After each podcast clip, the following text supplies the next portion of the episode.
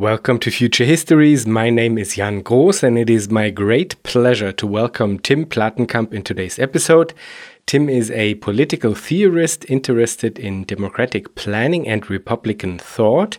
He has written a forthcoming book titled The Constitution of Socialism, which will be the topic of our conversation today. Before we start, I would like to welcome Christina and Samuel as patrons of Future Histories. Thank you so much for your support, it's highly appreciated. And I would like to thank Lukas, Karl, and Sasha for their kind donations. And now, please enjoy today's episode with Tim Platenkamp on Republican socialism, general planning, and parametric control.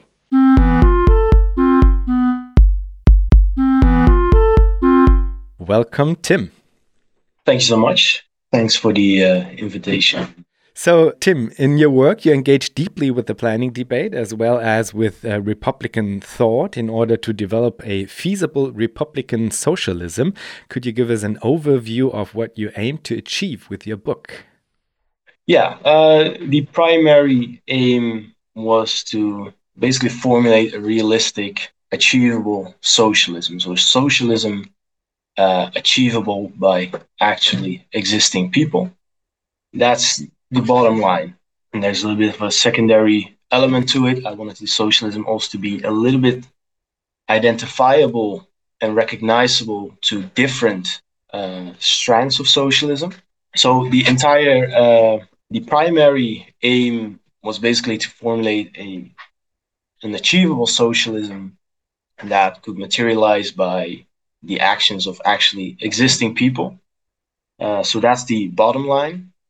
And in addition, there are secondary elements like uh, I wanted the vision, the socialism to be identifiable and recognizable by different strands of socialism. So, yeah, so it has to have a little bit in common with different elements of socialism so that maybe the more Leninist types could identify with it and maybe also people interested in democratic socialism. So there's a little bit of uh, I don't want to say marketing, but a little bit of thinking about how you can make it a little bit more attractive to, uh, I suppose, socialist activists. So there's two elements to it.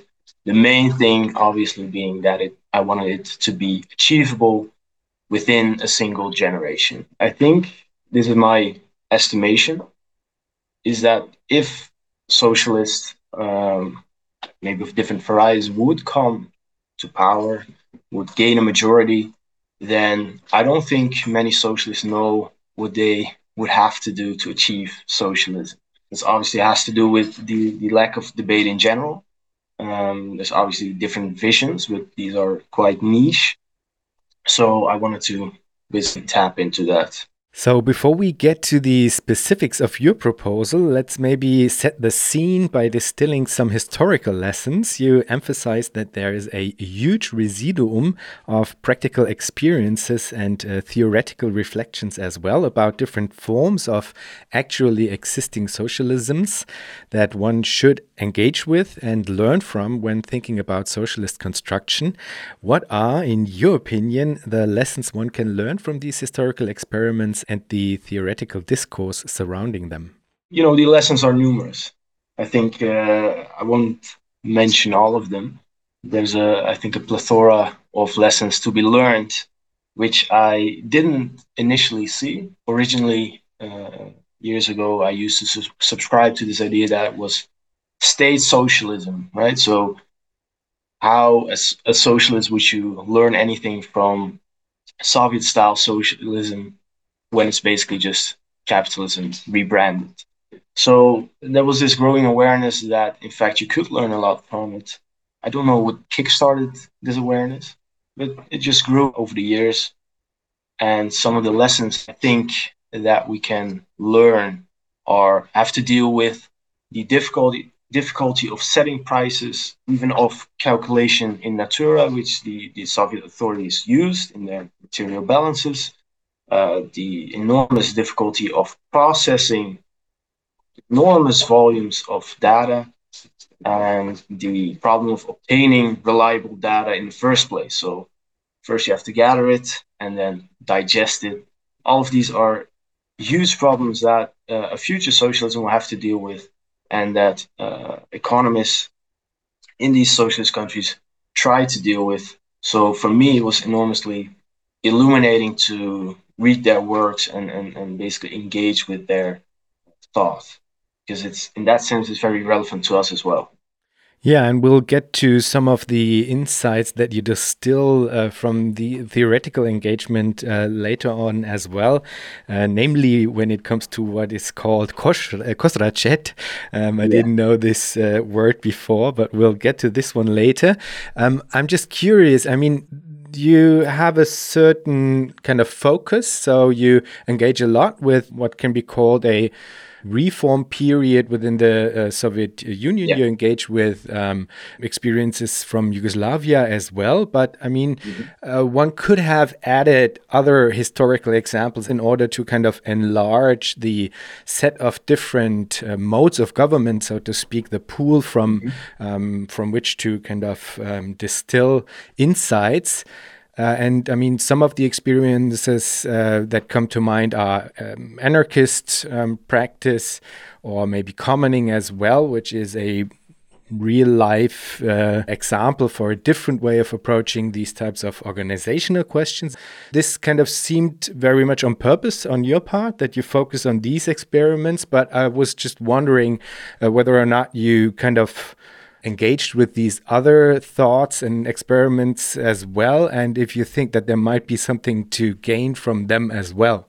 Well, the purpose behind looking mainly at Soviet style socialism and Yugoslavia, the, the main appeal for me has to do with them being uh, stretching over a longer period of time and being more expansive. Because a lot of problems that emerge are unintended consequences and these tend to show up at a little bit of a later point in time. So if you look at the anarchist collectives, you you do see cracks in the way they approached it, and I have taken note of these experiments uh, with with anarchism. But if you really want to evaluate them and draw the best possible lessons, I prefer to look at the larger, longer experiments. That's the short short answer. And obviously, we can learn from the anarchist collectives. We see, I think I mentioned it very briefly as an aside, that the decentralization in uh, the anarchist collective, I'm talking about the Spanish Civil War, the anarchist collectives there led to uh, inequality according to the resource endowments of different collectives. And where this tendency was checked, it was done by a central authority of sorts, a committee of one type or another. And this was the way they, that they checked sort of this capitalist syndicalism, as some critics uh, would call it. So we can look at these experiments and we can try to uh, obtain lessons from them. It's just my preference uh, for the scope of this book was to foremost to uh, check out the, the lessons that we could gauge from Soviet style socialism and Yugoslav market socialism. Yeah. I'm kind of a little bit tempted to follow up uh, and getting a little bit deeper into what the specific lessons from Yugoslav uh, experiments mm. and Soviet experiments uh, were. It might be interesting to have a little bit of a look at Yugoslavia because it was so different. And one of the more interesting things I found was that the market socialism wasn't just free markets, and they actually made an attempt at a sort of bottom up planning. And before investigating uh, more deeply the subject of, of Yugoslav market socialism, I wasn't aware of that experiment. So I think um, maybe we can have a little detour into Yugoslav market socialism. And the main lesson I think we can learn from that. Great, let's do it. So uh, that's very interesting because bottom up planning, of course, is something that is very much relevant for the debate today as well, no? Yeah, so if I can just give a brief outline of the broad uh, attempt that they made, it basically had to do with breaking up firms into uh, smaller associations to empower the workers. So this was in the 1970s they already practice a form of worker self-management, as most people, at least most socialists, would know. But they noticed a tendency of power to uh, creep into the hands of managers. So the communist leadership decided we're going to break up these firms into smaller associations to empower the workers. And we are going to expect them to uh, formulate agreements uh, amongst each other that have to be approved by uh, local government uh, committees. Right. So you see some elements that of the current debate in, in, in democratic planning literature. Uh, there's some common elements and a number of problems uh, that arose during this experiment. Uh, one being excessive decentralization. But for me, the more interesting thing was the uh, lack of responsibility by, and this is a theme that comes up a lot in my book that I stress a lot. So uh, one of the reasons that I thought, well, maybe it's good to do a short detour to Yugoslav market socialism. But basically, because these agreements have to have the stamp of approval from government authorities, the workers didn't feel that they owed responsibility about the ultimate outcome. And this led to a wasteful use of resources and uh, general economic decline.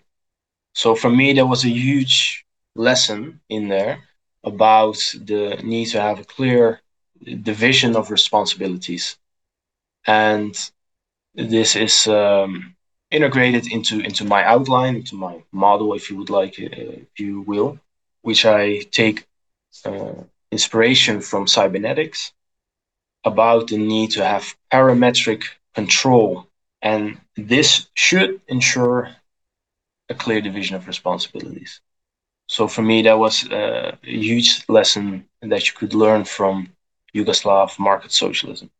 Could you explain a little bit more why there was this tendency to avoid responsibility? Because uh, you mentioned uh, that you perceived it as a form of excessive decentralization, and this would, in first thought point in the opposite direction, where you would say, okay, if there is excessive decentralization, then this would mean that there is um, more responsibility given to the decentralized actors, to the kind of autonomous or at least semi autonomous uh, enterprises or socialist enterprises, um, so to speak. So this would kind of point in the opposite direction, so more in the direction of, okay, there is no way uh, to, to act as if the center kind of dictated everything and therefore I'm not uh, responsible for the outcome.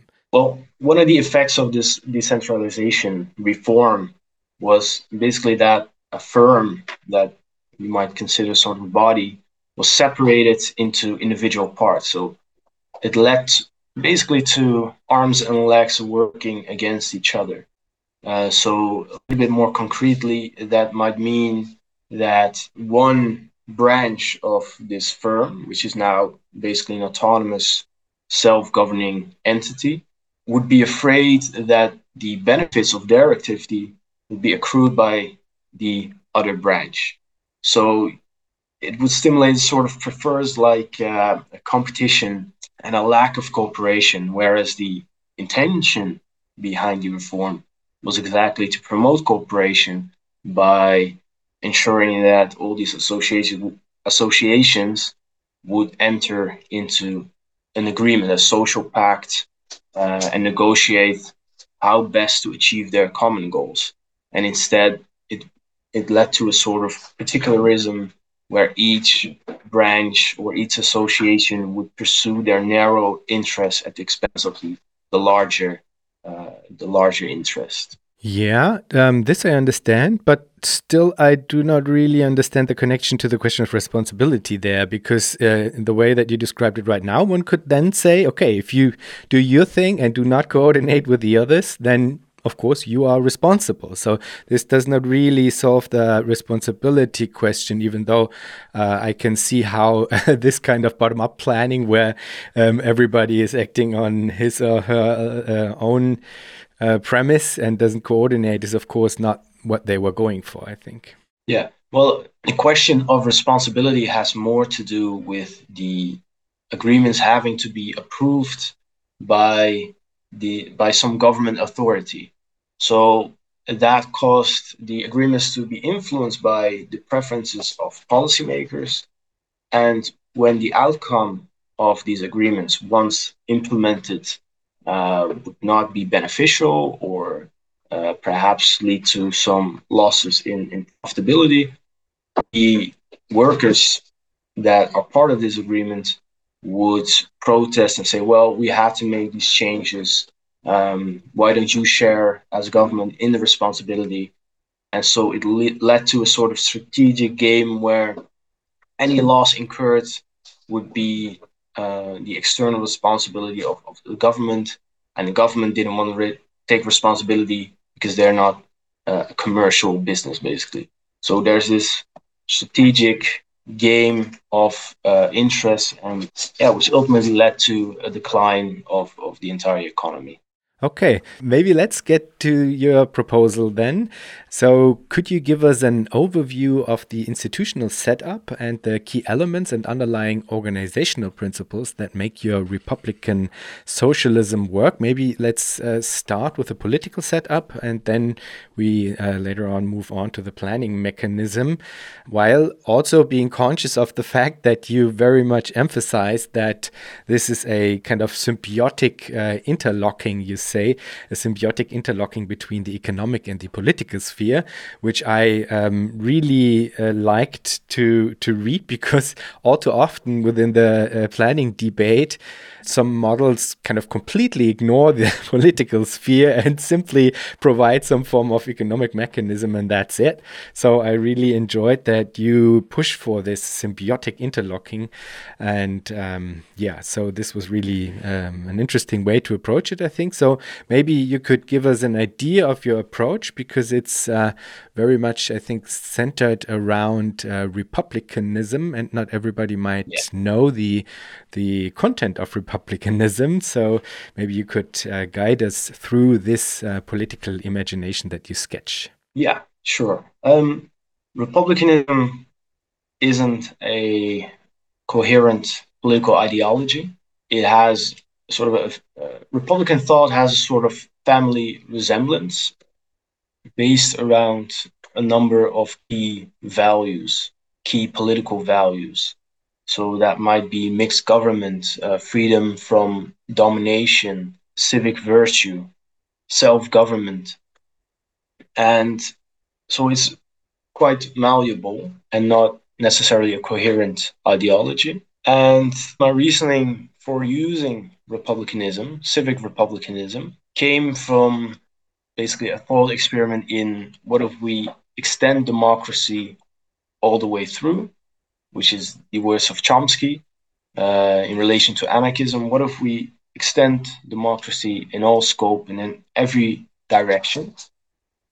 And as I try to work that through, I felt it wasn't really compelling. I felt it would lead to a number of problems that I identify in the book, uh, some of which include that it would place too much of a demand on citizens to participate, to be aware of all the policy making, to monitor it, and to deal with all these intricate details of policy. And at the same time, this being organized by means of local assemblies, which would therefore lead to a local outlook of the participants, which is further reinforced by having the elected delegates um, from these local assemblies being tied to a mandate.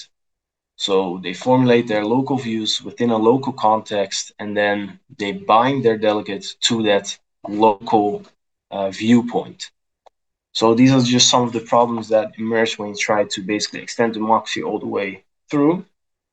And as I was being exposed to Republican thought, uh, particularly the idea of a balanced government and constitution, I found appeal in trying to not just extend democracy, but balance it.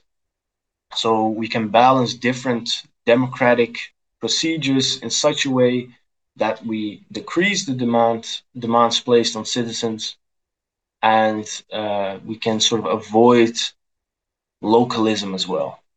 And that's the basic approach. And my proposal is that this can be achieved by having bicameral legislatures. So we retain some sort of local assembly. Um, the delegates are elected from these assemblies are sent to uh, one chamber in the higher legislative assembly, and then the other half or so of the uh, bicameral legislature is chosen by lot or sortition. And the delegates are under a flexible mandate. So there's an element of representation as well. And this has the benefit of the local viewpoints being transformed at higher levels rather than just transmitting the local viewpoint. And the idea of having people chosen by lot, delegates chosen by lot, uh, has the benefit that they will be cross section of the entire population of the region that they represent rather than local representatives with a local outlook. And further, all this is done within a basically a constitutional rep- republican system. So it's not a stateless society. It uses a republican form of government, including a constitutional frame- framework. So, in very brief, that is the political outline of, of this republican socialist model. Mm-hmm, mm-hmm. Maybe just to add for the listeners, um, when you spoke of uh, the approach brought forward by Chomsky or the way that you outlined what you uh, kind of termed extending democracy all the way through, I think what you're talking about is a form of council uh, democracy, no, in which you have a form of pyramid scheme, so to speak, where you have different levels and uh, each level kind of delegates the uh, the next person to a higher up level. Just maybe for the listeners as a as a context, that's uh, what you kind of dissect within the book as well, no? Exactly. Yeah, yeah. The, idea that power flows from the bottom, and you organize in local assemblies, and these local assemblies elect a deputy or delegate to higher levels um, instead of power flowing or downward. That's the idea of basically libertarian socialism. It has some common ground with broader socialist thought. That's basically the idea that I'm arguing against. Mm-hmm. and that I contrast Republican socialism with. Mm-hmm, mm-hmm. And also another thing I might add, because I I thought it was a nice feature of the Republican socialism that you described is that the Constitution is not set into stone, because that's something I was always wondering uh, that if you have a Constitution and like upcoming generations are born into this system, they would have a kind of prefixed system in which they would have to interact. And so you kind of introduce a temporal layer to this by saying that in every generation you would have to at least once debate and deliberate over the constitution as well. So I think maybe every yeah. 25 years the uh, whole society is saying, all right, uh, how did it work out so far? Do we like the constitution or not? And maybe let's yeah. change something. Exactly. Uh, so one of the reasons that I prefer constitutionalism and, in that sense, the rule of law is that the codes of conduct are uh, transparent and, uh, in principle, universal. So that sort of checks the uh, tendency towards uh, majority whim. So that's another element why I prefer republicanism. And then once you make that step, you have the risk I suppose, of a constitution that binds multiple generations to to a single document. And for that reason, I prefer it to see, and it's not a new idea, the Constitution as a living body and generation as being their own their own sovereign over their constitutional order. But I elected to approach that by having each generation basically revisit the constitution and allowing room for contemplative reflection on uh, what sort of constitutional rights and duties do we want to live by and yeah so it's it doesn't become sort of a mindless repetition uh, of, of rights and duties. That's the basic idea. And uh, just because I'm curious, uh, since I'm maybe a little bit more cautious when it comes to the role of the state. And I'm also interested in different approaches towards what you call the rule of law. I'm just curious whether or not you uh, ever came into contact with uh, something like uh, a law without force. In German, it would be ein Recht ohne Gewalt. Daniel Loick is working on that. And uh, since he's in Amsterdam, you might know his work. I'm not sure. So I'm just curious whether or not you're engaged with these. Um, kind of different traditions, so to speak, that still engage with things that are very much important to you as well, but from a very different angle. So there's anarchist um, constitutionalism, for example, and there is, as I said, a an, an, approach towards law that tries to avoid the, the inherent violence uh, within law and uh, tries to kind of frame it, uh, not frame it, but approach it from a different perspective in which it is not already a given that this violence is somehow justified or an inherent feature of law as such?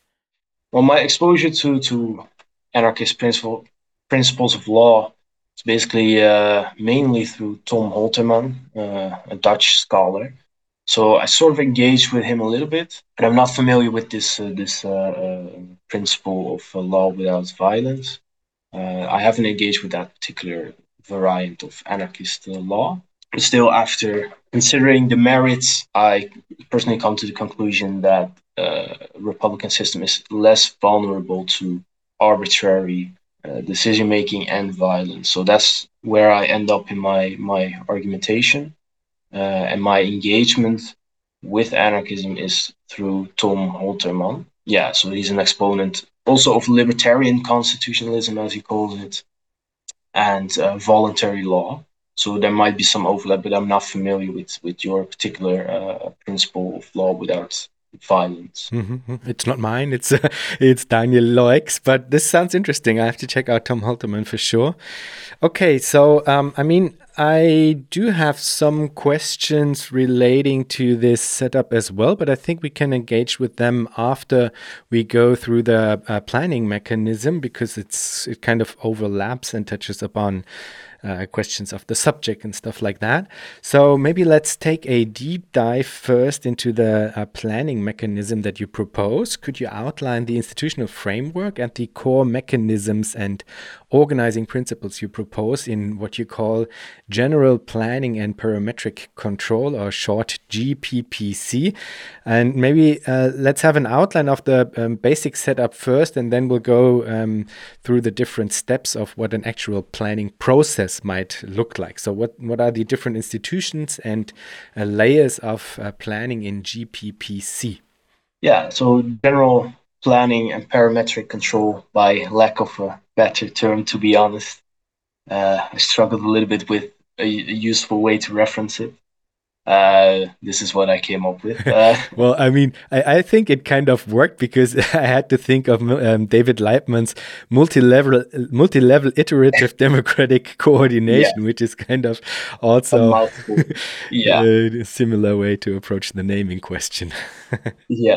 Um, but anyway, in, in, terms of substance and not the name, uh, there is a central planning board, which is uh, authorized by the main legislative assembly, and it determines the uh, share of investment um, and therefore the share of consumption, right? The division between how much do we accumulate and how much do we consume immediately. And it is responsible for setting prices according to the cost of production. It has the responsibility of determining the relative price levels of different items, different resources, different assets. It's not the responsibility of the market or of producers. Producers do determine costs, but not prices, basically. And it's responsible for setting parameters uh, to which producers respond. So that includes and extends to the price levels themselves, which are parameters, and production norms, basically. So might be norm of productivity, which sets benchmarks uh, to compare and evaluate performance. So that's the main responsibility of, of the, the central planners. And to help the central planners, there's some intermediary bodies like you know planning offices that might be responsible for controls and audits or taking on some of the local and regional responsibilities of the central planners. And of course, the production units themselves. So that would be mostly cooperatives and, and basically work collectives that produce output and use inputs and whose activities are shaped by these central norms. Uh, that's the brief outline of uh, this model. Okay, so how does the central planning board come about? Who's uh, who's making the decisions there and why? Uh, so this is the uh, uh the central planning board is ultimately authorized by the highest legislative assembly, and uh, so it's accountable to the main legislature, and it's staffed by economists and specialists uh, because it deals with highly technical tasks and functions. So these decisions are mandated by the political authorities. So it will give instructions to set the share of investment, to set the parameters, and these are further influenced by the social priorities that are formulated politically by this main legislature.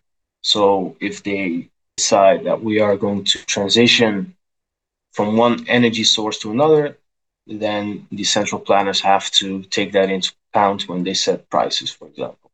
So that is roughly the way that it would uh, it would work. And since prices seem to have a very important function within your proposal, how do the prices that the Central Planning Board uh, basically uh, offering as parametric um, control. Um, how do these prices come about? Uh, well, I'm a little little agnostic on the issue of uh, where they come from exactly. For instance, uh, if we go by Marxist orthodoxy, then they would be set uh, ultimately according to the the cost of the, the reproduction of labor and I suppose the productivity of labor as well. To be honest, I didn't really want to delve deeply into that subject matter uh, because of the time constraints in, in, in dealing with this uh, this book itself. For me, the priority was to give an outline of a feasible socialism and the determining of prices to me is uh, feasible, even if it depends on whether we price according to the uh, cost of labor or perhaps if we have some other uh, idea of where prices uh, come from, uh, if that makes sense. Hmm. Uh, I don't know, to be honest, um, because I mean that's kind of the central, uh, one of the central questions uh, at stake. I would say the question of how do prices come about, because that's basically what, um, uh, or an important function of what markets uh, provide is that they do provide a form of um, evaluation and valuation through the market um, and the medium of prices. And so, if we want to overcome uh, markets, of course, the question of how prices are being formed um, is a very crucial one, I would say. And I'm always curious uh, whether or not people do think that there is a form of what might be called naturalized price, because I think that's kind of one of the fallbacks for many socialists is that they act as if there was a completely objective way of determining what then might be called a natural price. I think Cockshott and Cottrell uh, might uh, tend towards this direction where they act as if accounting in labor time would be able to provide like yeah a naturalized objective um, price. I'm always curious how people position themselves uh, when it comes to this question, since it's kind of a, a central mechanism within any uh, of these proposals and models, so to speak. So that's why I'm uh, kind of trying to push a little yeah. bit further when it comes to this aspect of the whole thing. You know? Yeah. Well, in in, uh, in broad strokes, there are some considerations that uh, the entire output or the entire consumption cannot exceed the uh, output of society that we have to take into account the uh, subsistence level of consumers. Prices have to be set in relation to these factors uh, as well as the natural availability of resources. Um, but as i say i'm a little bit agnostic about how marxistically we can approach the issue uh, so I elected to not get bogged down into that dis- discussion and and yeah leave that for some other time or some other place. Uh, for the purpose of this book, I was satisfied with, with saying we need to look at the cost of production and the relative cost and then anchor prices to those costs. Mm-hmm. mm-hmm. And maybe then let's get into the question of unit of account, which is, of course, related to that because now we're talking about prices, but I mean, the listener um, might imagine prices in fiat money if we talk about prices. Yeah. So that's not the way that it goes within your proposal. So if you no. talk about prices, uh, you talk about something entirely different, um, or at least maybe some might argue it's not entirely different, but it's uh, you talk about it, uh, different forms of units of account, so to speak. Yeah. So in this model, there is basically an um, artificial point system. So it's not currency that is being transferred from producer to producer, or uh, certainly not from consumer to producer. The purpose of these points is to calculate the, the costs of certain assets or inputs, the uh, relative scarcity perhaps, and uh, the benefit to households or consumers. Um, so let's say when a consumer decides to use their consumption points to acquire a certain item, the points are not transferred to the producer, which then uses it to acquire inputs. Instead, the uh, consumption is recorded as a score, which tracks the performance of this producer in relation to their performance index, which includes uh, how productive they are, whether they have an excess of supply or too much demand. And it helps to keep track of those success indicators. Um, it's not the case that these points are then transferred and used as money to purchase inputs. So that's the nuance and difference in uh, pricing under this sort of model and regular prices as we know them today. Mm-hmm. So I don't know how the prices come about within the central planning board, but they should kind of reflect the relative scarcity and the cost of production. The yeah. central planning board announces these prices, which are, I think, prices not, of course, for a um, end product, but for intermediate goods, for yeah. production factors yeah. factors of production. Um, they are announced in production points to the um, different socialist enterprises. And uh, what happens then? They then kind of bid against each other um, on how much they are willing to pay in terms of production prices for a given intermediate good or is it the other way around? It's I think it's, it's the other way around, isn't it? It's that yeah. they say how much they can produce given a fixed price yeah. um, of a final product that they aim to produce, right? Yeah, yeah. So the initially the prices are given or announced, and then they formulate a plan and say, look, this is how productive we can use this asset, and if it's more productive than some other alternative use, they will acquire them first And in the process of bidding, you might get adjustments based on those relative scarcities because the level of demand might uh, call for an incremental increase in price.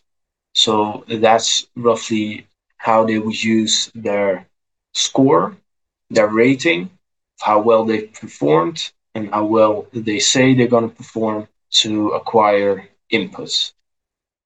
Okay, this I think we would have to explain to the audience um, because we didn't really get into this. So there is a what you call score, which should uh, express a certain type of efficiency within a given enterprise in terms of how effectively they are able to use the resources in order to produce a certain outcome no? So how does this come about this score?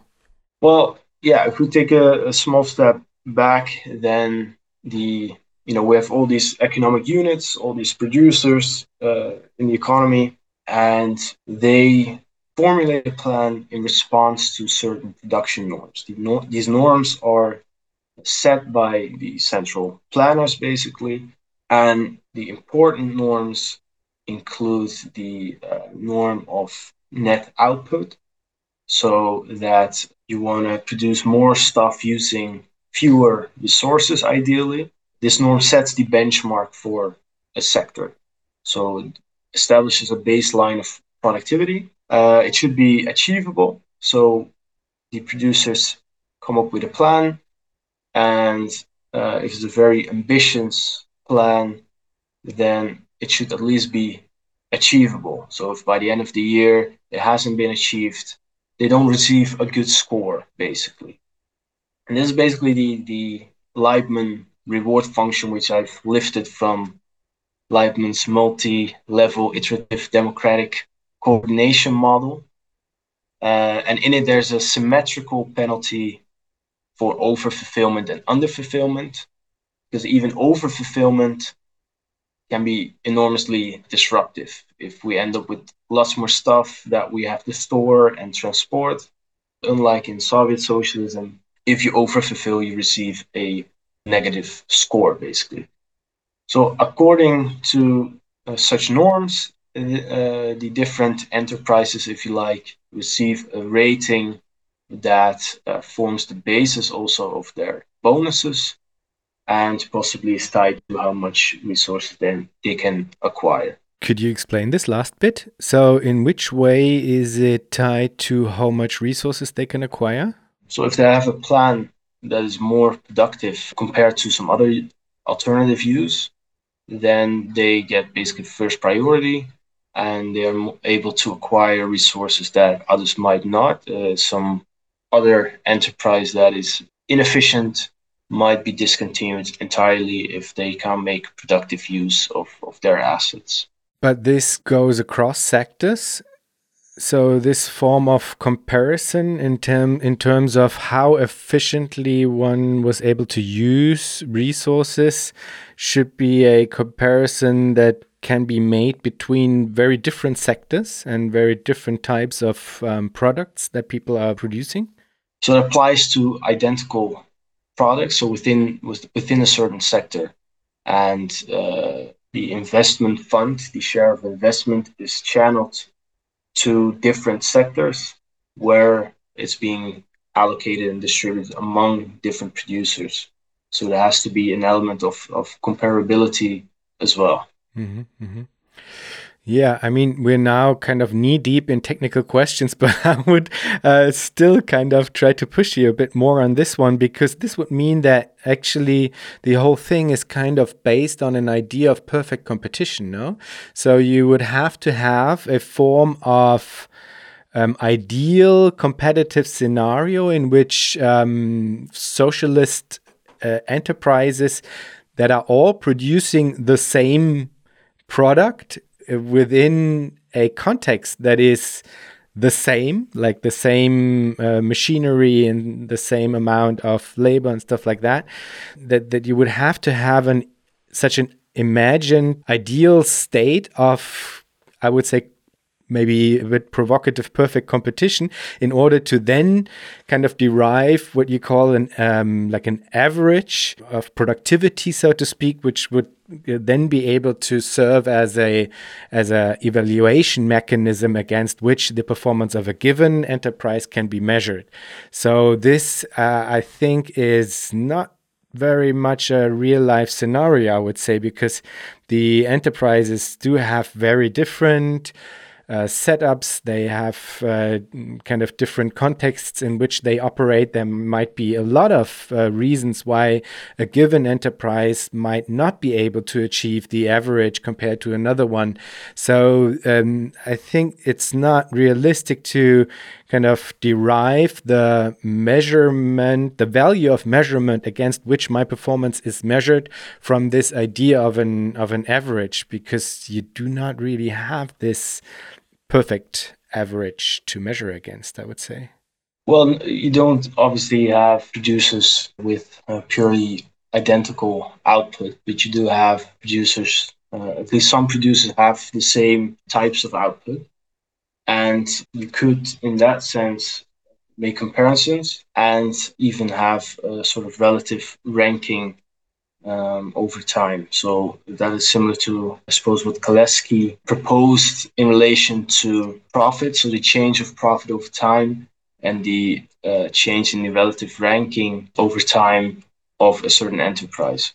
So that then deals with the different contexts which producers find themselves in, meaning that if they have a technologically inferior workplace, then uh, it's possible to track perhaps their relative position in these rankings of their sector. So if they improve, that means that they have been more beneficial to society compared to workplaces that have improved less or uh, even lowered in, in ranking.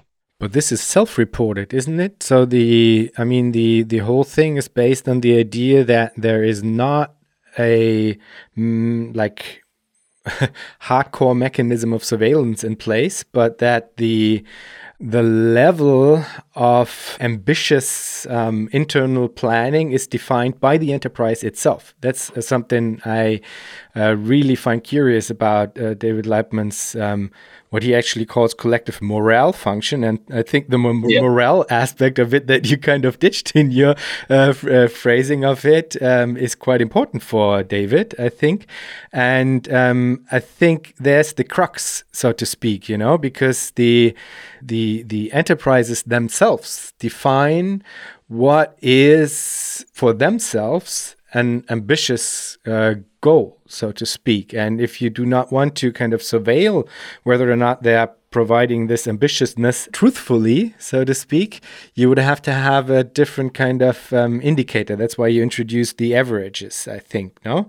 And so if you have instead of the averages a kind of comparison over time, then you would then fall back to the problem or quote unquote problem um, that this is self reported. So I can then kind of start with a very easily achievable ambitiousness and then uh, make it easy for me to to achieve the the reported goals isn't it? Yeah i suppose that because you inherit the the uh, uh your position from the previous period that that effect is limited though that is uh, i suppose speculation.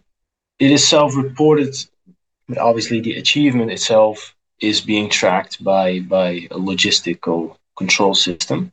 And the reason I say relative ranking is because that if you have a relative ranking, it is different, I suppose, than if you have simply an absolute improvement or not just to, to, to, to give you some background, I wrote a, um, a book chapter um, because I'm co-editing a book with uh, Christoph Sorg on democratic planning. Yeah. And so I wrote a book chapter, and in the book chapter, I also take a look at David Laibman's collective morale function. That's why I kind of uh, push further on that front, you know. Yeah. yeah. I think for the for the audience, in order to get a bit more of a, a macro uh, perspective on the whole thing, it would be important to sketch out what you describe as the three public sectors, because I think that's very relevant for the whole picture. So you have these sectors which are called the uh, collective sector, the administrative sector, and the cooperative sector, and each of them have different uh, functions, and they are also um, kind of organized uh, in different ways and along uh, different types of organizational principles. So maybe you could kind of uh, sketch what these sectors are and how they are being approached. Yeah, so the names are only uh, loosely connected to the industries that fall under this uh, umbrella. Um, the collective sector includes basically public utility and infrastructure. So that might be uh, energy and things that are considered um, natural monopolies. These have to be managed different differently compared to let's say a cooperative bakery because it deals with a natural monopoly that has to be run directly for the benefit of society. So that means that if we place it under the care of a workers' council, they might sort of enrich themselves at the expense of society by producing less output or basically increasing the cost of maintaining their operations without also increasing the benefit to society. So, as a result, this uh, I propose that this should be managed as sort of co-determination scheme, where there is a workers workers council but it's not the primary uh, decision maker, and there's more direct public accountability. The same principle applies to the administrative sector, which includes uh, public education and uh, administrative overhead, so the civil service as well. And the key difference is that for the public utilities, there might be some nominal fees involved, whereas primarily in the administrative sector, services are uh, free at the point of uh, use. The third sector, the cooperative sector, is basically where production is geared for individual household consumption. Uh, that might be the easiest way to explain it. And um, there, the prices are connected to the cost of production, and producers are supposed to recoup these costs on behalf of society. So they're not free at the point of use and it involves uh, basically individual household consumption.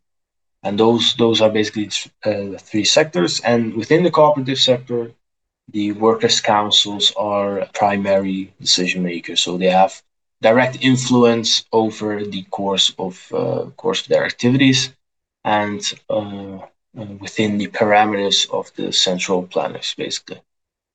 And I was, to be honest, a little bit shocked to see that the care sector is missing. So there's no mentioning of the care sector uh, in total, so to speak. So how would this be approached? Well, the, the, the care sector would fall under the umbrella of administrative uh, sector. So so care um, care branch falls under the administrative sector. Administrative meaning has more to do with the way it's being governed, I suppose, and the type of services that fall under it. So different care, childcare, healthcare is included in the administrative uh, sector. All right. So we, we, we will get to the question of um, like remuneration uh, later on. So, but that means that if the care sector is a part of what you call the administrative sector, and if you have schemes of remuneration in actually the whole model as a basic form of how you set up the question of uh, labor and um, yeah, maybe even even subsistence. So if there is some form of remuneration within the, the, cooperative sector, then of course the question arises if people are being remunerated for care work, which would take place uh, uh, in the administrative sector. Yeah. Well, there's there's remuneration um, in, in all sectors. There's no fundamental difference between sectors in that respect. So care work would be remunerated. I don't deal with it directly, but I would prefer that to a large extent it would be collective. So that even extends to childcare, child rearing, being for a large part not exclusively collective and remunerated now we have this setup of the three public sectors. There are different forms of how these sectors are being uh, approached. So this gives us a total picture, picture, so to speak, of the um, let's say, resource throughput as well. And then, of course, since we are all aware of um, environmental questions and problems that are imminent, um, would there be a cap in terms of total uh, energy throughput or resource throughput? And how would this be um, kind of evaluated and enacted? Uh, yeah, I think ultimately it depends on, on the political priorities that citizens themselves decide upon. I think the benefit of having that uh, decided by means of political instruments is that you first ask what the fundamental preferences of people are in relation to resource uh, throughput or en- energy consumption instead of you know compared to capitalism or currently where people make primarily decisions based on private considerations and from day to day. So we first ask them to sketch broadly their social priorities in uh, legislative assemblies and then ask them to make private decisions within that framework. So the benefit of this should be that it generates more, for instance, ecologically inclined decision making and decision outcomes. And ideally, that would include some cap on consumption of resources based on some estimation of their uh, of the amount available and substitutes uh, that might become available in the future. So there would be a political process that defines these caps, and then there's also a political process that decides over how many of these resources are being allocated towards which sector. Isn't that right? Yeah. So you first determine the share of investment given the availability availability of uh, resources, uh, which might be artificially capped for ecological concerns and then the share of investment is channeled into different sectors. Yeah. Right. Okay. And maybe also to get a sense of what this would mean in terms of um, my individual uh, life within these uh, settings.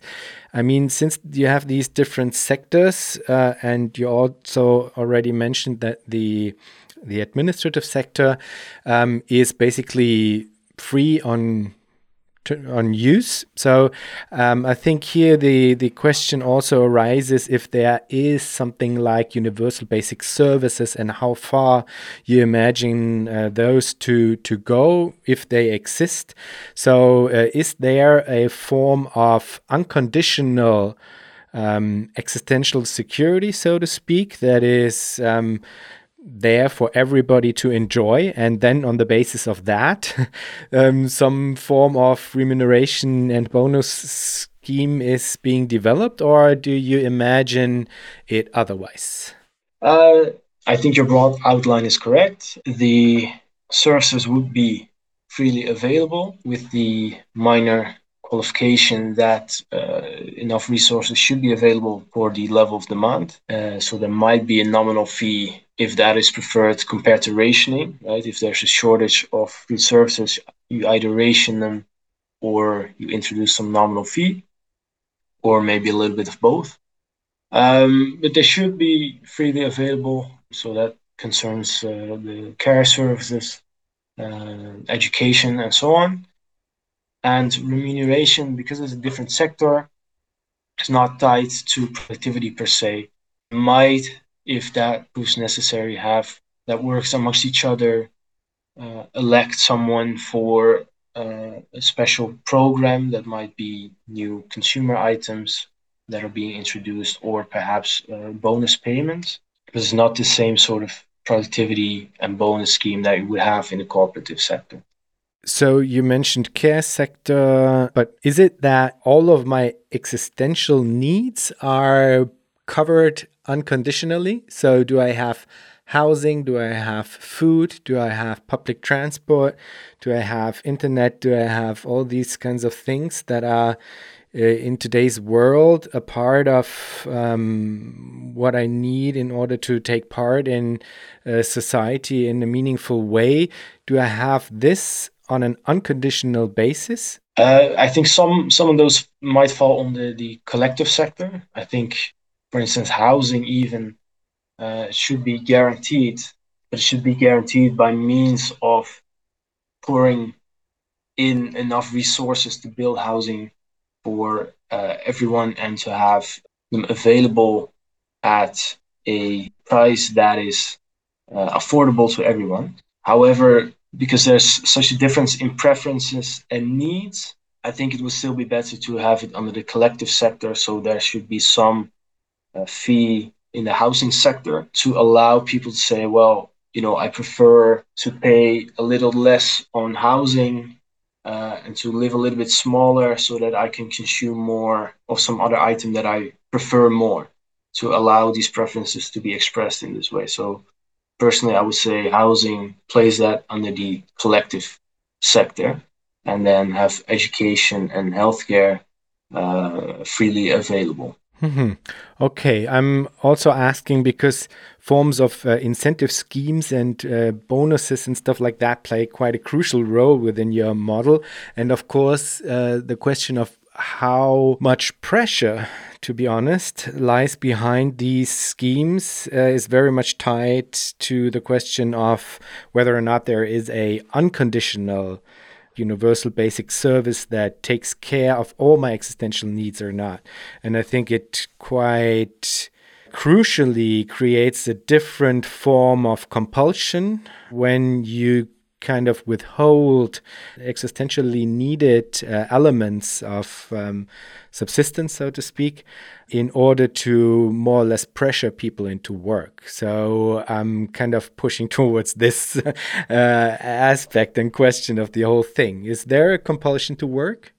Yeah, I would say there is a there is a compulsion. I think you know in the in the book I labor under the assumption that this is the uh, first generation of people living under socialism. And the idea of these bonuses include that, well, there's another assumption of labor including mundane tasks.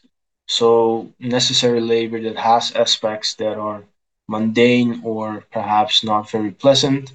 And that's on account of inheriting the technology uh, the level of technology and productivity of the current world, uh, basically. And on that account, it would be necessary, in my estimation, that people who are willing to contribute to the greater good, to the greater whole, uh, who are uh, want to harness sort of this innate motivation to re- further reinforce those motivations by material means, so by compensating them for uh, basically their sacrifice or their effort uh, in contributing to society. So in that respect, there is a compulsion that yeah you should supply labor to society in order to consume if you are able, and uh, that is simply because we cannot consume more than we produce. So uh, there should be some pressure to contribute to social production.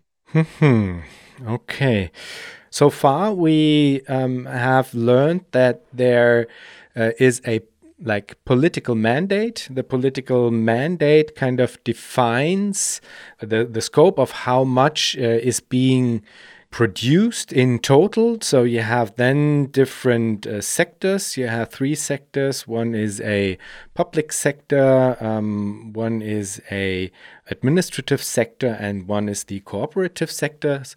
They um, have different logics inscribed with them, and the uh, planning mechanism that you describe is mostly focused actually on the cooperative sector. So that's um, more or less the main uh, focus that you uh, have within your book when it comes to this planning mechanism.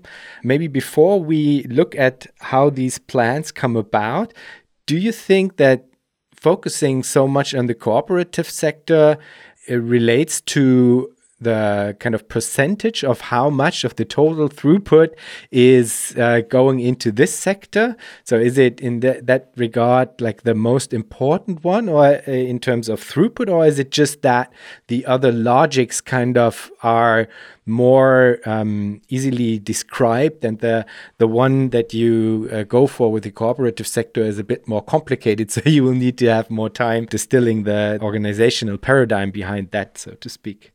Yeah, no, it's the latter. It uh, has to do uh, with, to a large extent, we know how to run uh, public education without profit motive, and there's different approaches, obviously, that have been tried or being tried in, in healthcare and how to uh, uh, measure success or productivity much more in, in, in Natura by looking at uh, how, mu- how many patients you've treated and so on.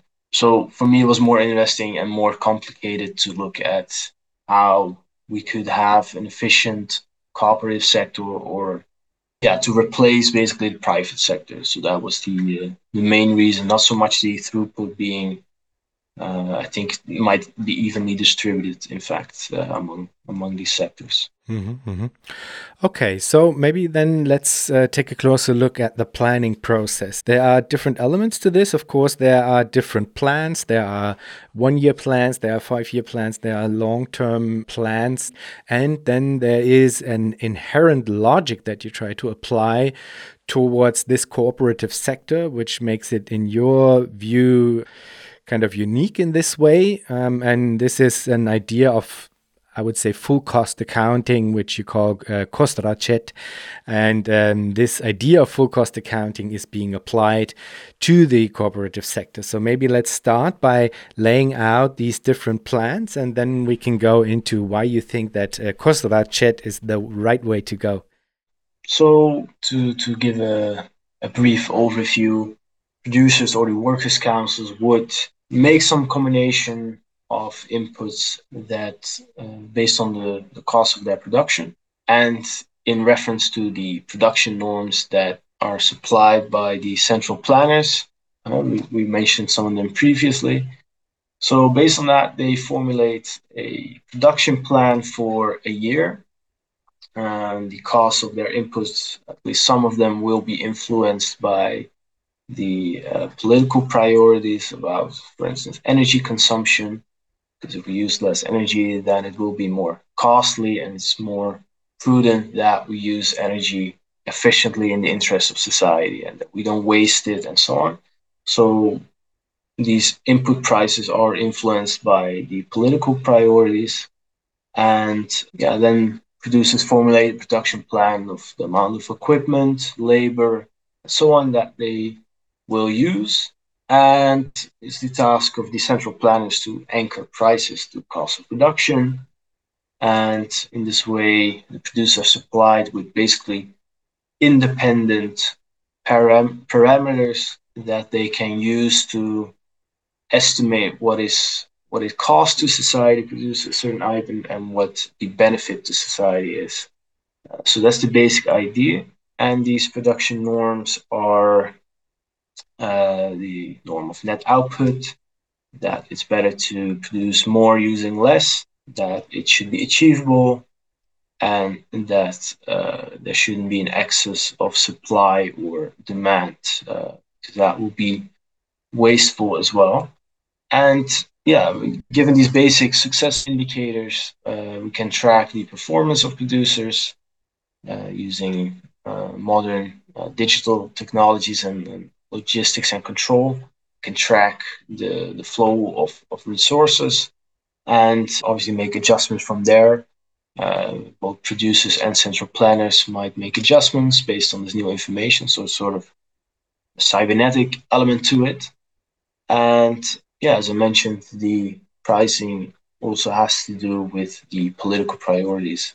So if we increase the share of investment that influences the price of certain investment goods, for example. So this is how the annual plans and the larger political priorities uh, come together. So it's uh, by means of this sort of price mechanism. Mm-hmm. And I mean, a an aspect that is really important for you, you also mentioned it before, is uh, this idea of responsibility. So it's very important for you that you uh, have these cooperatives, these socialist enterprises to be responsible for their actions uh, in order to not engage in I don't know, wasteful behavior and um, kind of uh, use the resources um, efficiently that that they are using.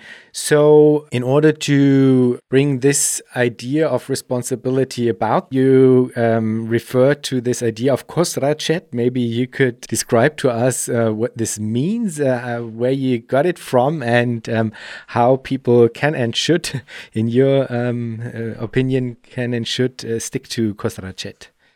Yeah. Uh, yeah, it's basically a Soviet term. Uh, so Khozraschet. The best translation is not a direct translation, I believe. But it's basically full or cost accounting, and it comes from the the early Soviet period. And basically, the reason that I use this term instead of just cost accounting is to emphasize that we are dealing with abstract reality, but reality nonetheless, in the sense that these were real dilemmas faced by real people in certain real circumstance of constructing socialism.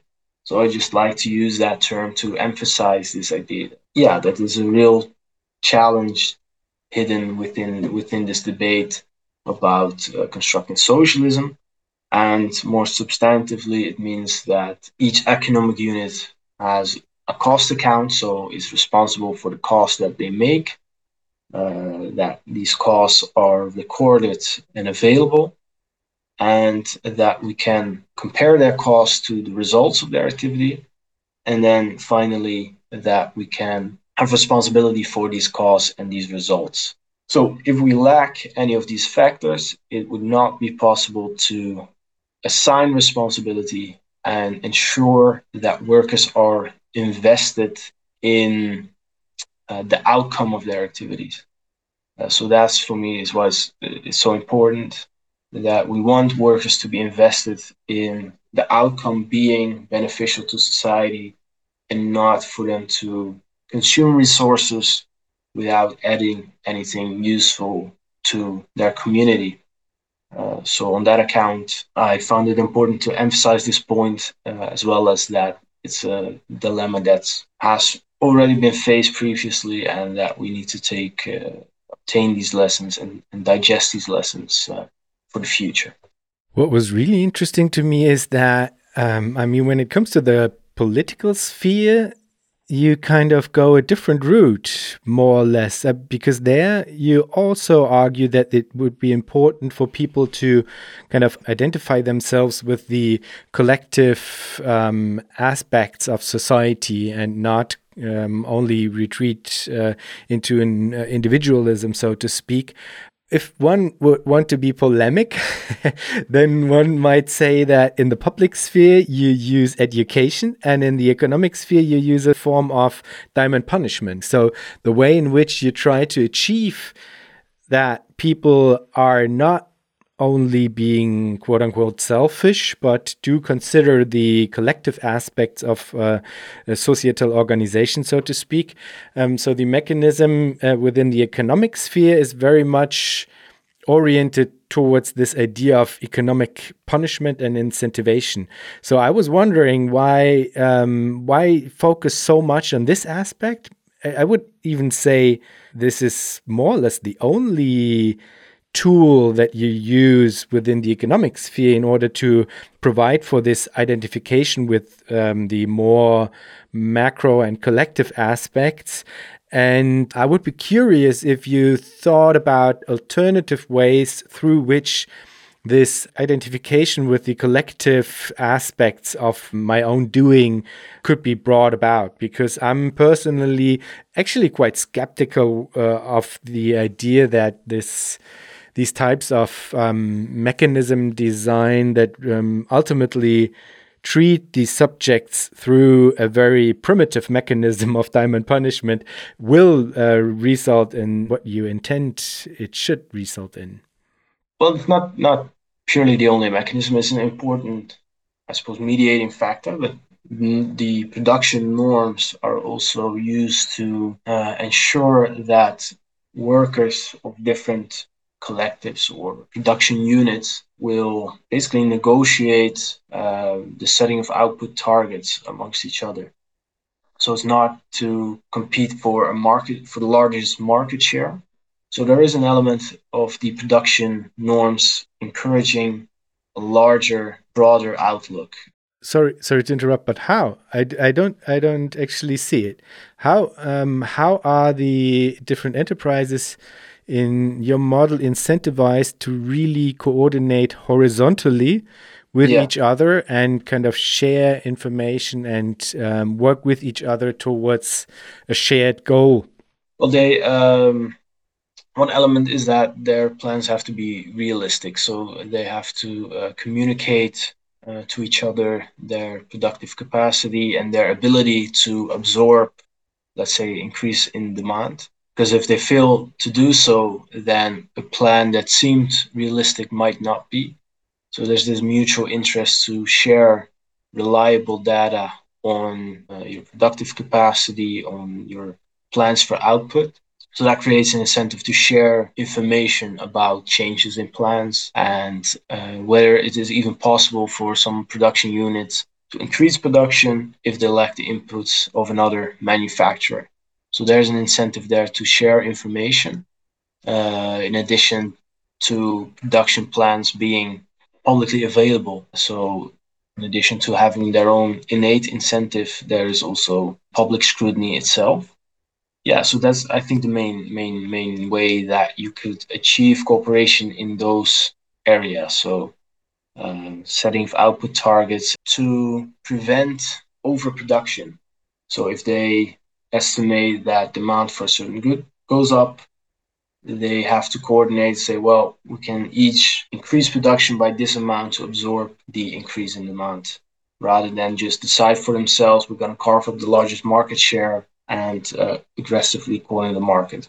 So there is the element of horizontal coordination there. Mm-hmm, mm-hmm. Okay, interesting. Because um, I mean, this I can see, and I really like the idea actually that uh, you aim for uh, overcoming a certain idea of uh, competition between horizontal actors as well.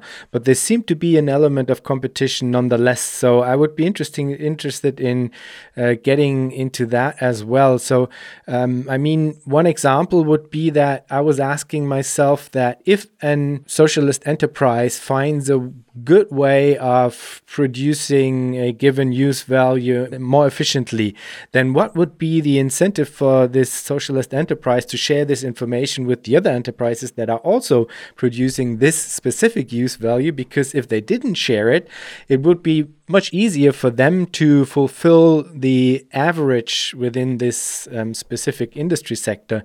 So that might be an incentive not to cooperate and not to share this information. So I was um, quite curious on this relationship between competition and cooperation because it seems as if both kind of seems to have a place within your model, no? Yeah, yeah. So there's a element of horizontal cooperation uh, as I mentioned, uh, dealing with output targets. When we're talking about productivity and being more efficient, then there's an element of competition. And the reason why there's an element of competition is because we don't know from a central vantage point, we don't know the real production possibilities, right? This is the basic problem of central planning. So then competition becomes the element by which we might gauge the, the benchmark of, of productivity. And the way that it would deal with your example depends a little bit on how this, this work collective uh, has managed to increase their productivity.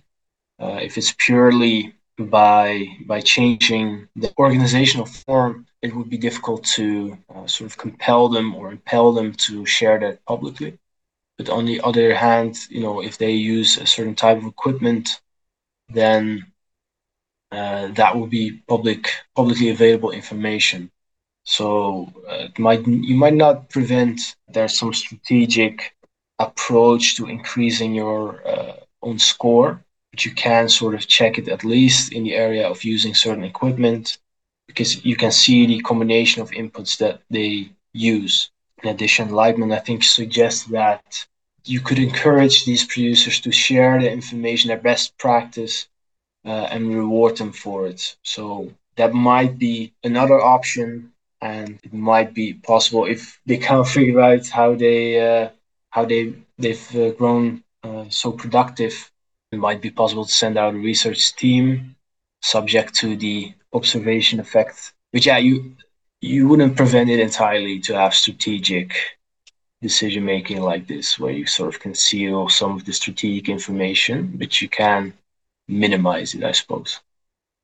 So we would have a, uh, central planning board that mainly operates through uh, parametric control in the form of um, fixed prices. So, this is more or less the framework in which highly autonomous, um, but not fully autonomous, socialist enterprises operate. They do not have the ability to change prices, but they do have the ability to change the amount of output. They are able to net output. They are able to produce on the basis of these prices. So this is uh, this might be fluctuating. These enterprises are being evaluated in terms of how much net output they are being able to produce given a certain set of inputs that they um, can attain.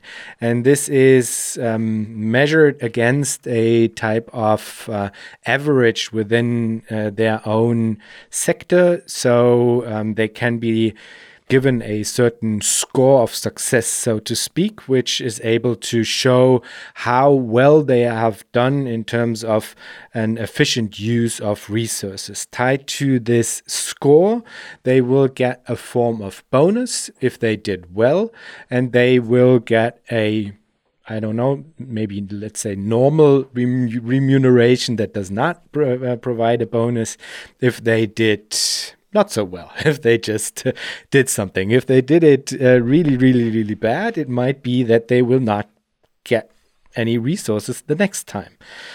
So that is kind of the um, overall uh, setup, so to speak. You have a vertical axis where you have mainly fixed prices as a parametric control. You have horizontal coordination between the different enterprises that is both based on uh, cooperation as well as on competition. So you will have both of these um, elements, and there is a certain type of pressure, so to speak, that is um, on the shoulders of the enterprises that they should do kind of reasonably well uh, in their production. Otherwise they will go down basically. So something that is sometimes called uh, hard budget constraints i think. Um, so that would be kind of the overall sketch. And then we saw that there are one year plans which are mostly done through the enterprises. So there's a kind of bottom up planning element to this, um, where based on these parametric information, the prices, the fixed prices, so the enterprises de- devise one year plans where they announce what types of resources they will need. There is also an aspect of a more detailed uh, one year plan, I think, if I remember correctly, at least for the like upcoming month or something, yeah. you would have to provide a more detailed aspect. But there are also five year plans, which are, if uh, correct me if I'm wrong, politically negotiated, so to speak, and which kind of provide an orientation in terms of general outlook of the economy? Do we want to go into green energy more? Do we um, uh, kind of have less energy throughput overall and, and stuff like that? So, this is kind of handled politically, so to speak. And then you would have like really long term planning as well, which I think we didn't really touch upon yet. No? Yeah. Are you we, uh, satisfied uh, with my uh, with my sketch? Yes, certainly. certainly yeah, we skipped a little bit the the, month to month uh, planning and the also a longer term uh, as well. Yeah, even the five year plans are guidelines, it might be a little bit too much to say that they're plans as such. Uh, they form guidelines within which plans are formed, and uh, even longer perspective plans are, are moving average of those those plans basically. So they're given sort of a long term orientation. Obviously, the, the, the more long term you plan, the less uh, uh, reliable it becomes. So it's just a point of orientation for for policy making and right uh, political decision making. But related to that, I mean, this would be something different than, for example, the notion of investment steering within the model of Pat Devine, for example. Because I remember in your book, you kind of say that you think that the idea of political control over investment is not what you aim for, but that this should still be the responsibility of the semi autonomous um, enterprises. If I understand you correctly, then then there would be an element of, of direct control of investment where, where it uh, relates to the, the collective sector, uh, especially, obviously the administrative sector as well. An energy transition would require a more hands-on approach by public authorities. So then I suppose there would be more direct control of energy infrastructure as well, if I understand your question correctly. Yeah, maybe let me f- rephrase this, um, uh, uh, put it a bit more clearly. Of course, for the public sector and for the what you call administrative sector, it's clear to me that you do have political control over investment in these spheres. But then there's the cooperative sector, and within other models, for example, within Pat Devine's model, he stresses very much that a political control over investment would be an important way of steering the direction of um, the economy, so to speak. So, what in your model is mainly done through fixed prices and parametric control would in his uh, model be done through very uh, decisive political decisions uh, over uh, investment allocation. But if I understand it correctly, that in your model within the cooperative sector, the um, enterprises themselves would decide over these questions of investment, and there would be a, so to speak, cumulative uh, aspect to this idea of um, where investment should go or where it shouldn't go. So this is a difference to the other models, so to speak. Yeah, yeah, I think so. I think your assessment is correct in that. I think the best way to achieve that in an incentive compatible compatible way is more indirectly via par- parametric control by uh, reshaping sort of the infrastructure or the parameters rather than directly and direct negotiation or direct decision making. Mm-hmm. Yeah. Mm-hmm. Okay, so we have a picture of um, some of the macro elements, but I think it would be good to relate it to questions of similarity and difference to a capitalist mode of production. Because what I really liked about the way that you approach it is that you aim to overcome certain aspects of uh, a capitalist mode of production, namely things like uh, the profit motive and the value form, stuff like that. But at the same time, hearing about the model, one might say, okay, haha, there's still remuneration. There's still a compulsion to work. There are still um, uh, ideas of the separation of a sphere of production, a sphere of um, uh, reproduction. So uh, many of the elements that we see today and that are also being criticized, for example, coming from a feminist perspective, but also coming from uh, other perspectives, for example, value form theory, um, who are very much pushing towards overcoming certain central elements of capitalism. So, other elements you do not overcome within your model. And I was wondering how you reflect upon this, I don't know, this kind of gradual or yeah maybe gradual overcoming or this this uh, necessity to engage with certain structural logics that we see today and that should arguably be overcome? Yeah, so it has to do, I think, with my my primary priority being flashing out socialism that is feasible now. In addition to abstracting away certain discussions and themes in the interest of time, I was also focused on those issues which I thought would first emerge when you uh, start to construct a post capitalist society. So for me, uh, those questions of attaining efficiency and ensuring that at least partially selfish people can be rendered into service of the public interest and socialism, how we can des- design mechanisms that fulfill these tasks. For me, that was the, the priority. Um, so, to an extent, that explains yeah this particular focus. As I mentioned, it's the idea that uh, this will be the first generation living under socialism, and so you you do inherit certain tendencies and a separation of certain spheres. And the idea is to overcome some of these barriers uh, and figure out as well along the way the best way to approach those things. So we're talking about the you know separation of leisure and, and production. I think it's basically best to leave those issues uh, for a later stage of development and for now focus on what we can achieve within a single generation.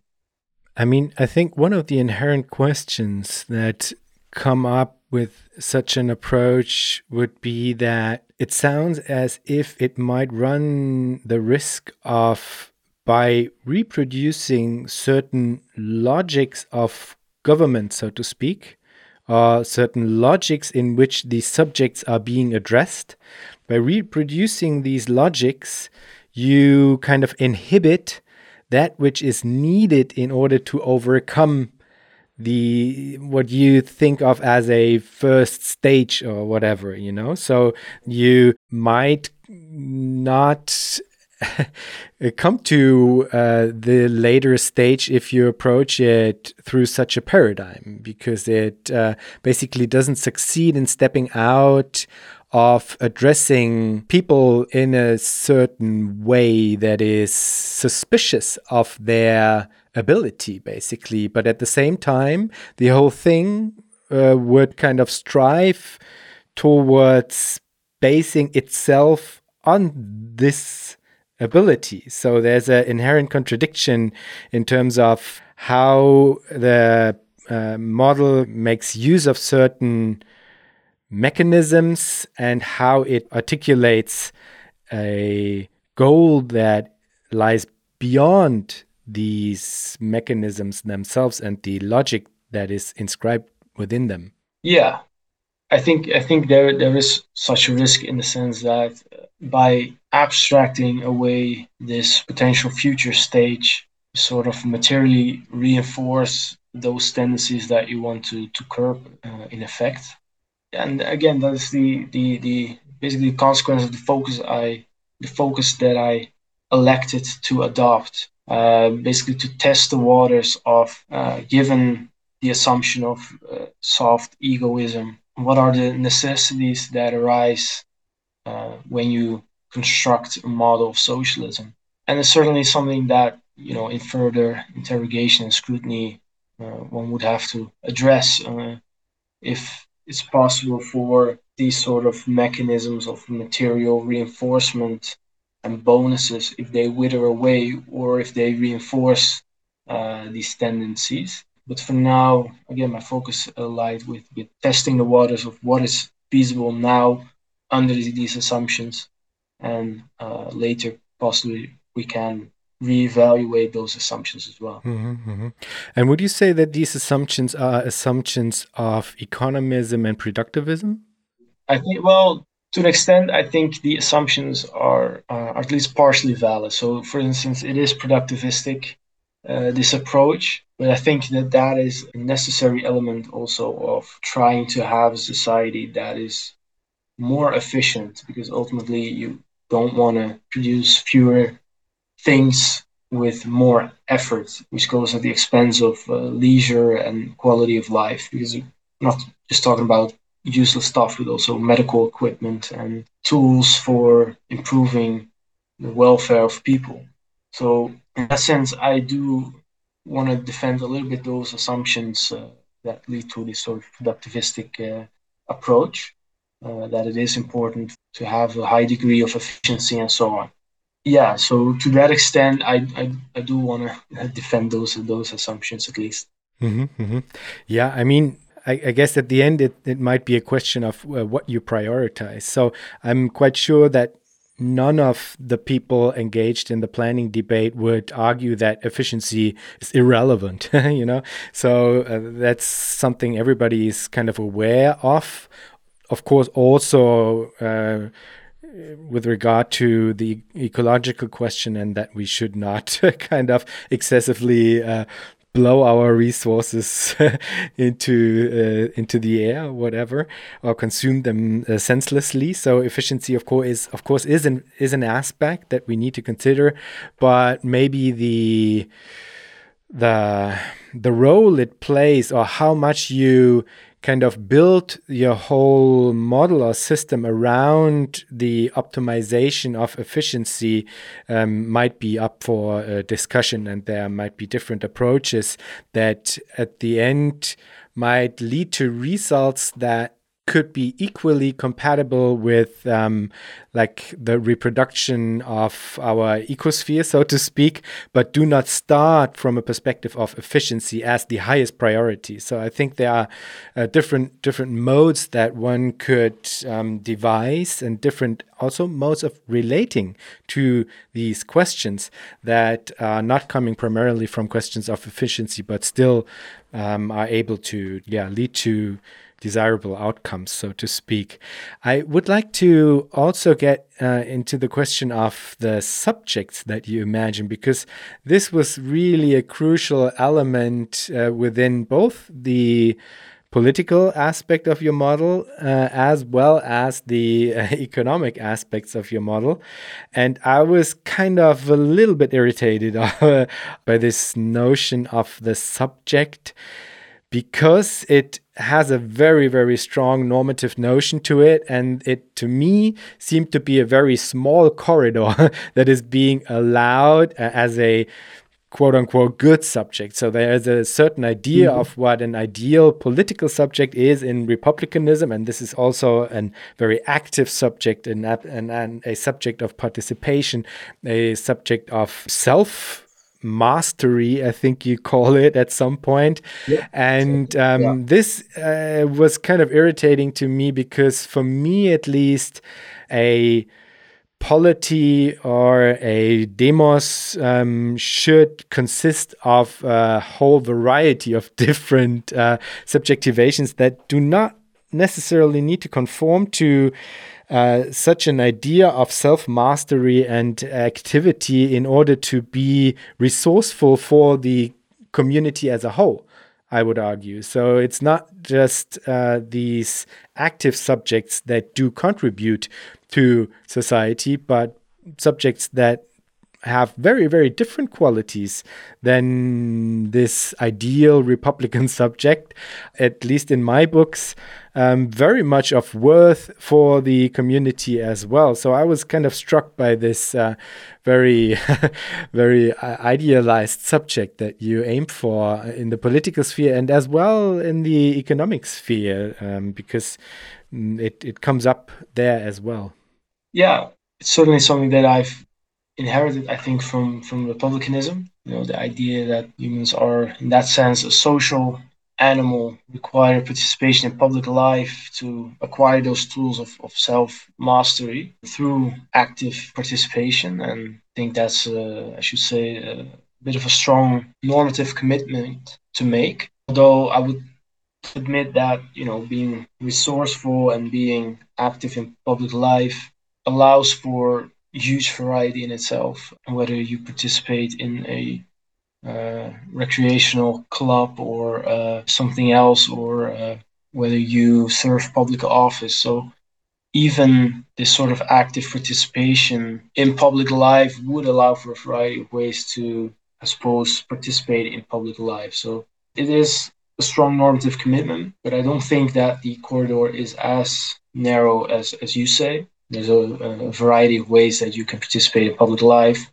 But underlining this is the idea that as social animals, it is important that we participate in public life.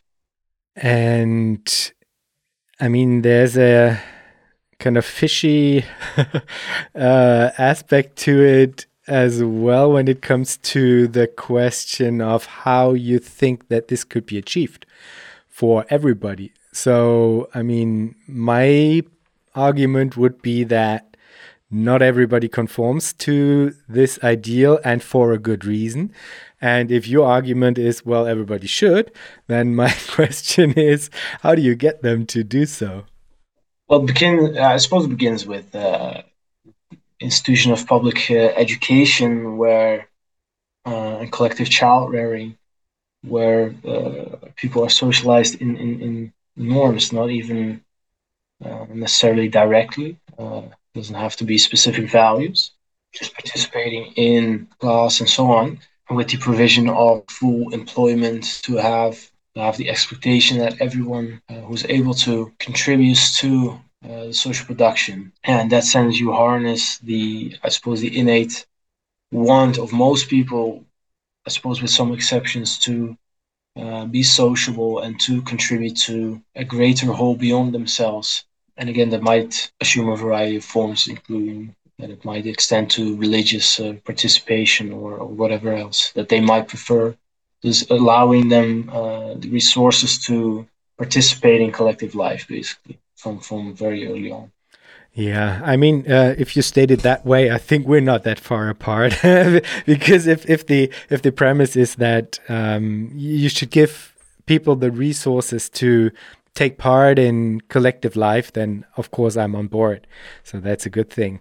I guess the the difference might be in in nuance uh, when it comes to how how much I would push uh, people uh, towards a, a, very specific idea of activity and participation and how how they uh, how they should act in accordance with Republican uh, values.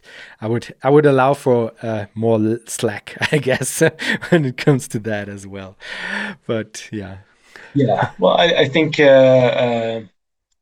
you know there is a, a, sort of pessimism also in, in in what I expect the amount of people I expect to participate in political life, for instance. So it's not entirely that I have a strict uh, sense of what a what an ideal Republican citizen is, and there is there should also be some option to opt out even of uh, of work. Although I think there should be some moral obstacles, uh, at least in in the way of that. Oh, but that's interesting because one could also frame it coming from a very different perspective, stating that in order for your republicanism to work, you need a certain amount of a specific specific type of human material, so to speak. And therefore, you kind of need to bring about these individuals in order to make the whole thing work. And it's coming, but this is coming from a from the opposite direction you know? That's not coming from the direction of the individuals but it's coming from the direction of an uh, ideal uh, abstract uh, ideal of uh, what a political community should look like. And then it goes to asking what kinds of subjects you need in order to make this ideal work. So that's a bit of a funny take. I suppose i suppose Okay, so um, you focus very much on the theoretical development of uh, Republican socialism in order to provide a better idea of uh, what it is that the socialist movement, at least in your opinion, should uh, strive for. How does this relate to our um, praxis today? And uh, how can these two be brought together? This idea of an uh, socialist uh, republicanism or republican socialism and our contemporary present. So, how do you think about the transition, basically?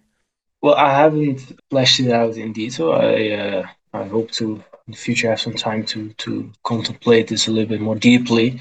Uh, so, I can only tell by broad strokes how I uh, would approach the transition. Um, and I think it would proceed from broad coalition. So to have some pluriformity within within the broader socialist movement that might appeal to different segments of the of the working population. So uh, that stems then from an entirely different approach of uh, what we might call neo-Gramscianism, that there's not necessarily unitary interest of the working class. Uh, so we need to appeal to different layers and segments in different ways, and one of them being republicanism uh, and appealing to those elements uh, within, within the working population that might be, I suppose, uh, open to those ideas.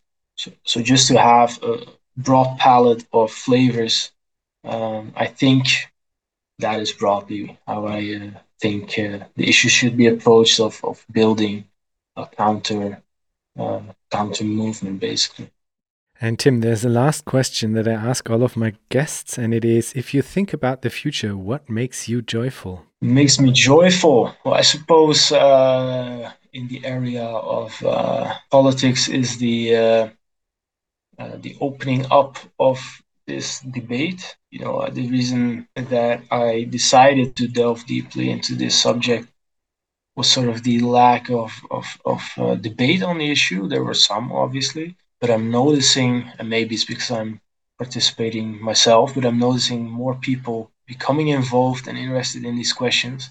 So in that area, uh, certainly is uh, is optimistic, cautious, cautiously optimistic because it is a very difficult subject and uh, it will require a lot of work and fleshing out uh, before we have uh, maybe a satisfactory uh, model in full. But I suppose that that would be my source of joy in in that area. Perfect. Tim, thanks so much for being part of Future Histories. No problem. Thank you.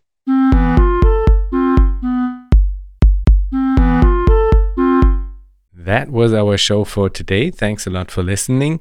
If you want to support Future Histories, you can do so on Patreon. For this, visit patreon.com slash futurehistories, or you can simply tell a friend that you liked the show and that he, she, or they might like it as well. Thanks a lot and hear you in two weeks.